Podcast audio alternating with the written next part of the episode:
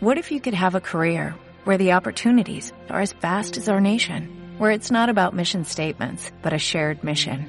At U.S. Customs and Border Protection, we go beyond to protect more than borders, from ship to shore, air to ground, cities to local communities. CBP agents and officers are keeping people safe. Join U.S. Customs and Border Protection and go beyond for something far greater than yourself. Learn more at cbp.gov/careers. Comienza uno de los episodios que más disfrutaré y es porque nada más y nada menos que hablar de postres latinoamericanos ya se nos hace agua a la boca. Por lo menos a mí sí. Nos pasearemos por algunos países, conoceremos un poquito del origen de algunos postres representativos latinoamericanos y la cereza de la torta. Tendrás enlaces a diferentes canales de cocineros aficionados o personas con gran talento en la cocina para enseñarnos cómo hacer algunos postres. Entonces, este episodio tendrá, sin duda, de todo. Empezamos.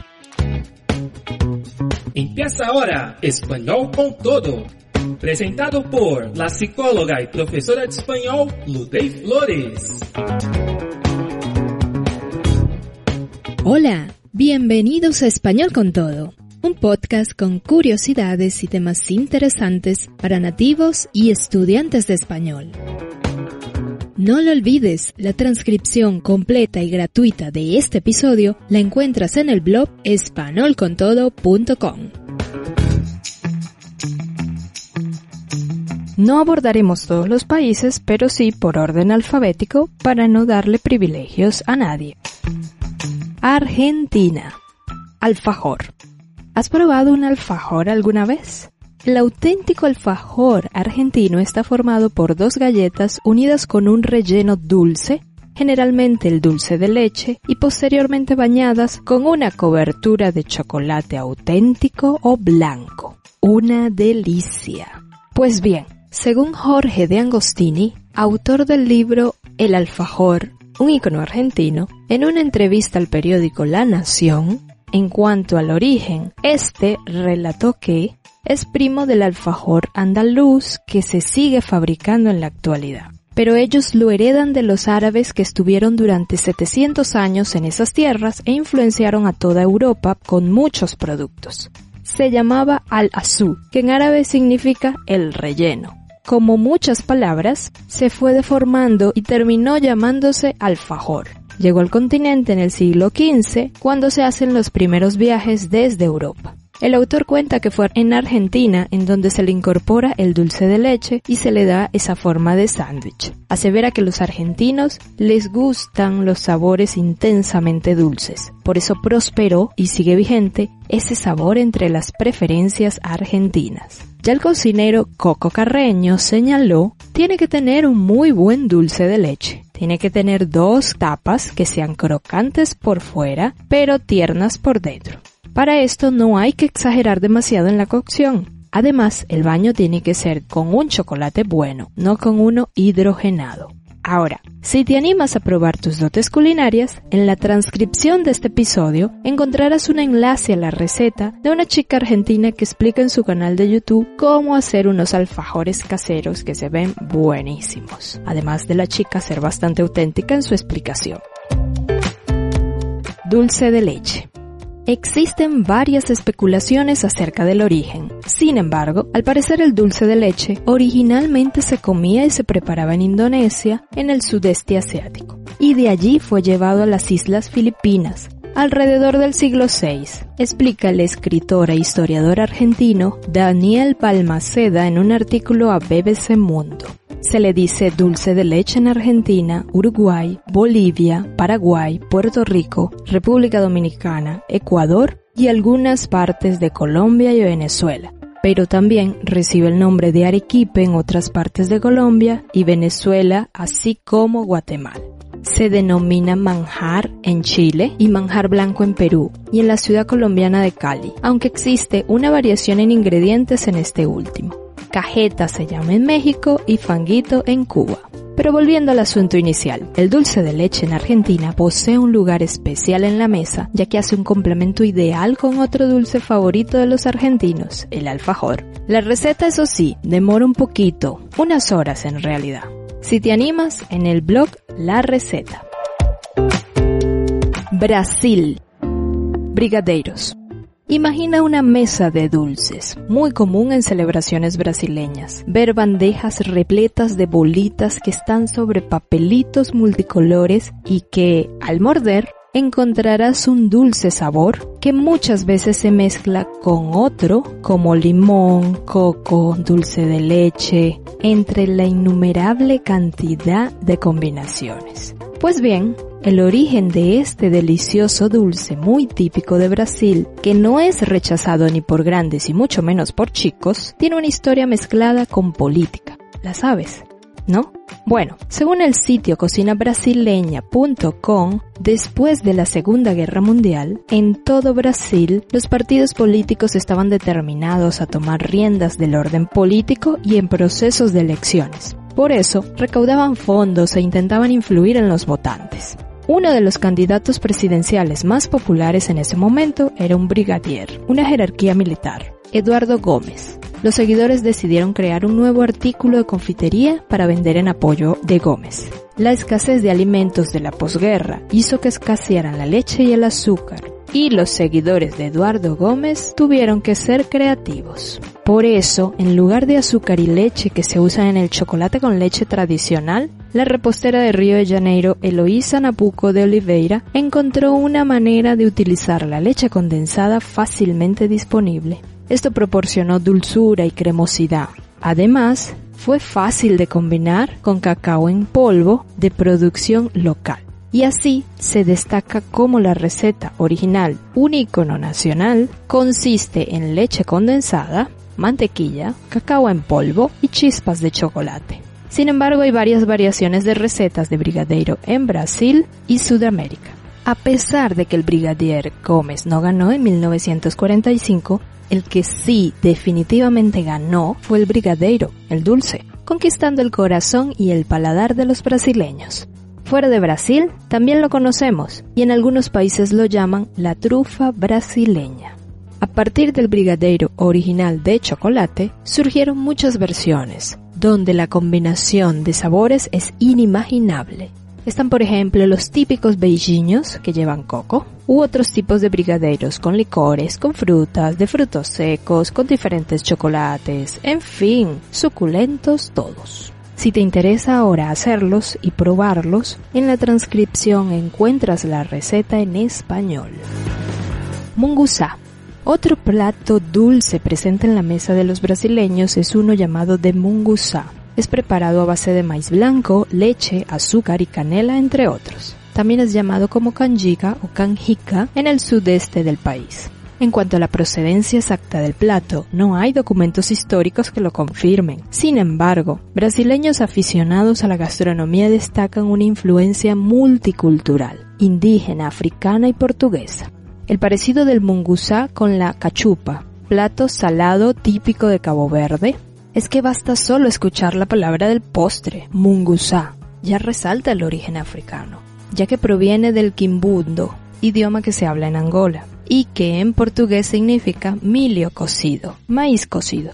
En Brasil se enriqueció el sabor del postre con la leche de coco, que es un ingrediente imprescindible entre los postres brasileños de todo el país, pero con prominencia en Bahía, y el clavo y la canela, que pasaron a tener su importancia dentro del postre, que fueron dos especias introducidas al territorio por los portugueses durante la colonización. Este postre se asemeja mucho al tradicional arroz con leche español, con la diferencia de que al mungusá se le añade también maíz dulce y se hace con leche de coco. Es un postre típico de la región del noreste de Brasil, donde se toma a lo largo de todo el año a diferencia de otros postres hechos a base de arroz. Colombia. Bocadillo. Muchas veces la política y el origen de los postres o dulces se mezclan y este suceso aplica al dulce del que comentaré a continuación, el bocadillo o dulce de guayaba. Y es que cartas que datan de 1823, escritas por Antonio Nariño, político y militar colombiano que participó en la lucha de independencia de la hoy Colombia, a otras personas influyentes de la época, les mencionaba regalos que consistían, por ejemplo, en bocadillos. Ya da para entender la trayectoria de este dulce para el territorio colombiano. El bocadillo veleño es un dulce típico colombiano que se elabora a partir de la pulpa de la guayaba con la panela o azúcar refinada y que comúnmente está envuelto en hojas de una planta llamada bijao u hojas de plátano para preservarlo y darle un toque más artesanal. En cuanto al origen, historiadores explican que la conserva se realizaba desde 1610. Ya en el sitio web de la Superintendencia de Industria y Comercio se marca el año 1870 como la época en la que se inició la industria casera en torno a la elaboración de postres de guayaba para consumo familiar, siendo Vélez y Moniquirá los municipios en los cuales se ubicaban este tipo de fábricas artesanales, ubicadas en Santander y Boyacá, en Colombia. Para su elaboración se utilizaban pailas de cobre sobre hornos de leña y el bocadillo era elaborado con azúcar de soatá o con pan de azúcar. El verdadero bocadillo veleño se fabrica a partir de dos clases de guayaba, blanca y roja. No se usa guayaba pintona ni guayaba que no pertenezca a los municipios mencionados. La maduración de la fruta es determinante, ya que define la apariencia del bocadillo que tiene rojo en la mitad y en sus extremos blanco, y el sabor agridulce. También se destaca que la cosecha de la fruta se hace manualmente y el almacenamiento se debe realizar en un tiempo máximo de 48 horas. Las hojas de bijao que envuelven el bocadillo también le aportan sabor y aroma al producto y su transformación se hace de manera manual, pues luego de la siembra, abono, cosecha y tratamiento térmico, las hojas se lavan y se tienden para el secado con los rayos del sol. En Colombia, este dulce típico se acompaña con leche o queso. En países como Ecuador, Panamá o Venezuela también se elabora a partir de piña, plátano o banano. Sin duda, un excelente regalo si viajas a Colombia y quieres llevar algo típico a tus amigos y familiares. Natilla colombiana. ¿Qué es una natilla colombiana? Es un postre consumido principalmente en la época de diciembre, acompañando los buñuelos y las hojuelas. A lo largo del país tiene variaciones, pero básicamente es hecho a base de leche, fécula de maíz, panela y canela. De acuerdo a varias hipótesis alrededor del mundo, se cree que el origen de la natilla original está en los conventos de varios sectores de Europa. Primero se cree que fue en estos lugares porque la preparación de este delicioso postre es bastante simple y económica. De igual forma, el hecho de que solo se utilizaban grasas animales y proteínas como la leche y los huevos apoya esta teoría de la simplicidad. Ramiro Delgado, antropólogo de la Universidad de Antioquia, explica que proviene de las coladas de harina de los españoles y que incluso el manjar blanco y el arequipe, que son parientes, se deben a la presencia de árabes en la península ibérica. Acá teníamos el maíz, y una gran experiencia con ese ingrediente que terminó en algún momento anclado a la receta, señala Delgado. Según él, las harinas se fueron reemplazando por el proceso de moler el maíz, que luego se colaba con la leche para después llevar la mezcla al fogón hasta que diera punto. Por su parte, para el cocinero investigador Julián Estrada, la natilla es una derivación de una costumbre muy presente en el mundo, endulzar la leche con azúcar. Eso no era de la cocina indígena, sino de las españolas y africanas, que le pusieron canela. Acá le añaden el maíz porque es un proceso de mestizaje entre los fogones, señala el cocinero. Entonces, la natilla se introdujo en Colombia cuando en la época de la colonia la trajeron de España, españoles andaluces, junto con otras costumbres culinarias pero en tierras colombianas tomó una consistencia más dura con el maíz que sustituyó la harina de trigo en virtud de la tradición maicera. También se tornó más oscura y de color acaramelado con la panela, que reemplazó el azúcar, y su sabor cambió con las rajas de canela y otros ingredientes variables y adicionales para enriquecerla, como el coco, la mantequilla, el queso campesino y el licor de anís. Si quieres probar este postre, encontrarás en el blog Español con todo el enlace a la receta directamente explicada por una colombiana para que escuches también el acento. Manjar blanco del valle. Suele confundirse al dulce de leche con el arequipe o el manjar blanco. Sin embargo, al colombiano se le adiciona harina de arroz principalmente como ingrediente espesante. Según Novoa y Ramírez, el manjar blanco del valle es un postre lácteo obtenido de la concentración de una mezcla de azúcar blanca de caña y leche de vaca con adición de harina, principalmente de arroz. Es un producto reconocido como una insignia gastronómica en el Valle del Cauca y su producción, en su mayor parte artesanal, ocupa un renglón importante en la economía de sus habitantes. En cuanto a la historia, los autores cuentan que en el segundo viaje de Cristóbal Colón, los españoles introdujeron la caña de azúcar al continente americano, ingrediente que benefició y materializó culturalmente muchas preparaciones culinarias. Cuenta el antropólogo e historiador de cocina vallecaucana Germán Patiño en su libro Fogón de Negros que el manjar blanco llegó a la región del Valle del Cauca durante la época de la esclavitud proveniente de las costumbres culinarias de los españoles, quienes a su vez, según el autor, las habían adquirido de los árabes durante sus viajes de intercambios comerciales. Originalmente, leche de almendras y azúcar eran los ingredientes que se mezclaban y concentraban lentamente al fuego hasta alcanzar una consistencia gruesa, que llamaron manjar blanco. Durante la colonia, las matronas españolas enseñaron la receta a sus esclavas, pero como la leche de almendras era muy costosa y escasa, fue reemplazada por leche de vaca que abundaba en la zona. Actualmente, en el mes de diciembre, las empresas productoras de manjar blanco del valle doblan sus esfuerzos, puesto que su consumo hace parte de las tradicionales delicias navideñas en el Valle del Cauca e incluso en otras regiones de Colombia. Una peculiaridad de este postre es la presentación. Viene en un recipiente artesanal, una toduma, que le da una apariencia menos industrial y bastante atractiva para turistas. México. Alegrías. Contrasta bien el nombre con el tipo de comida, ¿no? Pues bien, según el sitio Mexicanísimo, es una golosina que nació en México antes de la llegada de los españoles. Se fabrica con semillas de amaranto revueltas con miel o azúcar, aunque su mezcla original era con miel de magüey.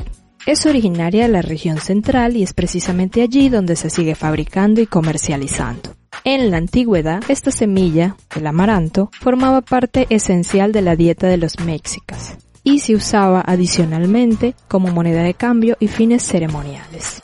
En la transcripción del blog espanolcontodo.com la receta. Bastante fácil a decir verdad. Palanquetas. Las palanquetas es uno de los dulces más famosos de México. Al mencionar el nombre de este dulce mexicano, es común pensar en las elaboradas con cacahuates o maní, sin embargo, también se elaboran con otros ingredientes como las semillas de calabaza o pepitas. A estas palanquetas también se les conoce como pepitorias, ajonjolí, nuez o una combinación de ellas. Las palanquetas se elaboran a base de caramelo, miel, azúcar o piloncillo, hervidos en una cacerola hasta espesar y se agregan los cacahuates, pepitas o nueces. Posteriormente se coloca la mezcla en un papel con mantequilla o grasa para dejar endurecer y cortarla en rectángulos con ayuda de un cuchillo. Historiadores y enterados coinciden en que la palanqueta es mexicana, al igual que muchos otros dulces artesanales, de la repostería que las monjas practicaban en los conventos de la zona, que después los maestros dulceros las heredaron y las dieron a conocer a mayor escala, aprovechando las abundantes festividades locales. Lo cierto es que representa una de las tradiciones más dulces de México. Venezuela. Arroz con leche. Siento que sería un sacrilegio hacer este episodio y no nombrar el fascinante e increíble arroz con leche, un postre al que casi todos los países se lo adjudican como propio. Sin embargo, no se sabe exactamente su gentilicio, puesto que forma parte de la gastronomía francesa, árabe y latinoamericana en general. Sin embargo, es parte de la cocina típica venezolana, por eso decidí mencionarla aquí, ya que en Venezuela es fundamental como postre. Se prepara y consume en muchísimos países latinoamericanos gracias a su herencia hispánica y en casi todos tiene el mismo nombre o uno muy similar. Tenemos por ejemplo que se elabora en España, México, El Salvador, Nicaragua, Honduras, entre otros. Asimismo, existen versiones del postre muy similares en otros países tan distantes como China o Turquía. Como se dijo antes, no se conoce la procedencia exacta, pero según los historiadores se ha podido demostrar que el arroz con leche se originó como platillo en la antigua Asia y llegó a América a través de Europa tras la colonización en el siglo XV. Pero bueno, ya dejando de lado orígenes, lo importante es saber hacerlo y comerlo. No se pierdan la receta que lleva como algunos de los ingredientes arroz, leche condensada y leche entera. Dulce de lechosa. El dulce de lechosa es un dulce tradicional de Venezuela. Es una conserva de lechosa o papaya que se elabora tradicionalmente en Navidad y Semana Santa. Este dulce nos genera el mismo sentido de pertenencia que una yaca, sin lugar a dudas un dulce elaborado a partir de la lechosa, papaya, fruta bomba, entre otros nombres que se le adjudican a lo largo de Latinoamérica. Esta fruta se pela a un verde y se corta para luego hacer la preparación. La primera receta que registra datos sobre su elaboración es del año 1861 en el libro El agricultor venezolano, en donde su autor J. A. Díaz explica que se debe despojar de su película exterior, zancocharla y ya preparado el melao a punto de sirop o jarabe sencillo, echar en él las tajadas de la fruta que terminan de cocerse cuando estén penetradas por el dulce. Golfeado Oh sabor indiscutible y sabroso venezolano. No es ni torta ni pan, es un dulce con salado que conquista a grandes y chicos por tener el justo equilibrio entre lo salado del queso blanco rallado con el dulce de papelón, panela, piloncillo, como se le dice en otros países. Una masa esponjosa que se le añade anís, papelón y queso. Mmm, delicioso. En cuanto al origen, se sabe que surgió en una panadería de Caracas más específicamente en un pueblo llamado Petare, alejado de otros que era muy diferente al que hoy conocemos. Y en relación al nombre no hay una explicación única, pero según la tradición popular, el nombre de golfeao o golfeado se originó hace más de un siglo en la hacienda cafetera El Hoyo de las Tapias que surtía de café a Caracas. En el lugar había un tipo de semilla de café llamada caracolillo. Esta se enroscaba y los campesinos de la época la llamaban golfiao. Los más divertidos asumen que seguramente uno de esos campesinos llegó a la panadería central y al ver el delicioso dulce lo pidió llamándolo de golfiao. No sé si ese sea el origen, pero bastante curioso si es. No se pierdan la receta y háganla. Es súper sabroso el resultado. Lo certifico.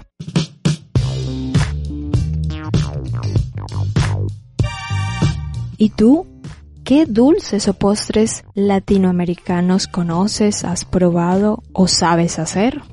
Cuéntanos. Escuchaste Español con todo.